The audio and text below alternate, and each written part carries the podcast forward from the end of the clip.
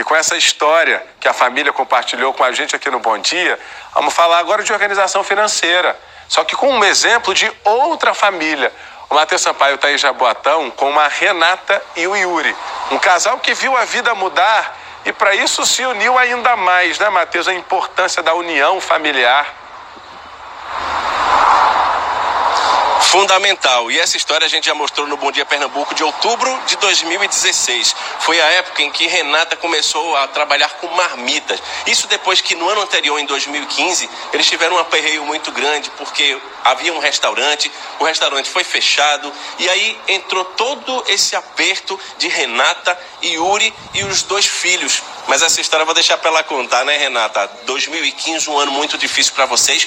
Como foi essa união da família para chegar onde vocês chegaram? Bom dia. Bom dia, bom dia. É, eu comecei a pesquisar sobre alimentos por conta de um problema de saúde. E aí fiz um tratamento e aí foi quando uma amiga me impôs para trabalhar com alimentação, já que eu estava cozinhando bem e que todo mundo gostava. E aí veio a ideia de vender marmita congelada. Tá. Mas até chegar na marmita, teve muito, teve que enxugar bastante a conta em casa, porque o dinheiro até então estava solto, né? Isso, a gente, na verdade, eu perdi o emprego, né? Que eu trabalhava no restaurante e ficou só o emprego de Uri e a gente deu uma enxugada. A gente teve que tirar funcionário, é, faxineira, eu tive que mexer na escola das crianças, a gente deu uma enxugada com lazer, que eu acho que é a primeira coisa que se corta, né? E aí a gente repaginou, na verdade, a vida e a casa né?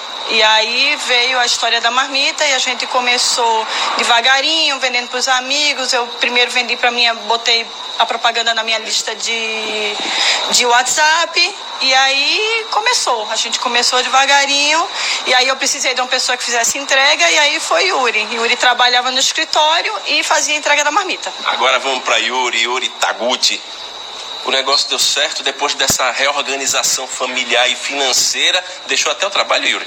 É, bom dia. Bom dia. Hoje em dia eu sou exclusivo da marmitaria, né? Então uh, é, eu acho que está funcionando legal. A gente consegue atender uma gama de clientes bacana, a gente consegue cobrir a cidade praticamente toda. E é isso, cara. A gente trabalha com alimentação saudável, que é uma coisa boa para todo mundo. Acho que todo mundo tem que se alimentar saudavelmente. Então, eu acho que estamos no caminho certo. Vocês conseguiram organizar essa marmitaria muito legal, tem coisa saudável diante da situação que você passou, mas a união essa, essa conversa de vocês, o diálogo, como é que ajudou a vocês passarem por esse aperto também e também sempre na ponta do lápis colocando as contas em dia?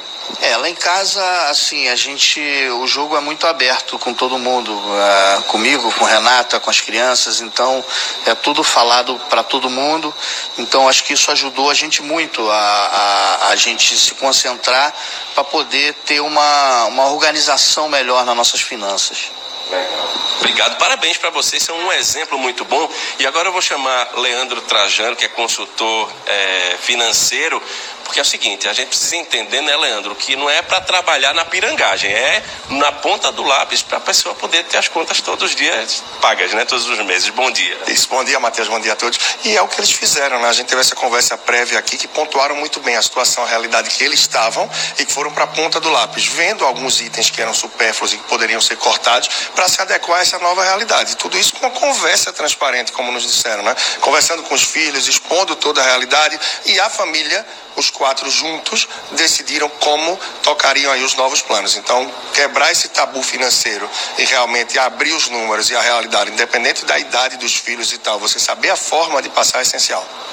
Eles estavam falando, inclusive, que Trocaram o plano de celular, antes a conta era aberta, virou pré-pago, o cafezinho também diminuiu, os almoços de fim de semana, aproveitando a habilidade de Renata e de Yuri, são passos pequenos, mas que no fim do mês é um dinheiro grande que sobra, né?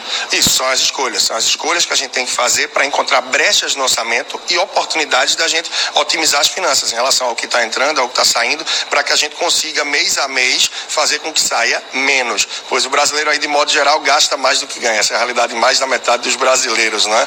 E ficar muito atento a essas pequenas oportunidades. Como a gente conversava, são pequenos buracos que afundam grandes navios e o orçamento das pessoas também. Eles afundam muitas vezes devido à falta de atenção a esses pequenos valores que são desprezados no dia a dia. E quais são os hábitos, pela sua experiência, que as pessoas ainda têm e que insistem em manter, que podem ser trocados por outras coisas e conseguir poupar dinheiro? A gente tem que ter cuidado desde o cafezinho no dia a dia. Não é? Será que aquele café realmente é uma necessidade, aquilo que eu vou ter naquele momento? Eu, eu posso já englobar ali no almoço? Por exemplo, aqui a gente tem essa oportunidade que eles fizeram. Ah, o café a gente já oferece no almoço. No, nos pacotes que eu tenho de TV a cabo, de telefonia celular, será que eu uso tudo aquilo que me é oferecido? Então você adequar a sua necessidade ao que você está consumindo, ao que você está comprando é ideal. Muitas vezes a gente compra muito mais do que precisa, estraga e gasta mais. Legal. Leandro Trajano, muito obrigado, consultor financeiro. Tá aí muitas dicas e ponta do lápis sempre para mudar alguns hábitos e você conseguir poupar um pouquinho mais de dinheiro no final do mês. Pedro, volto com você.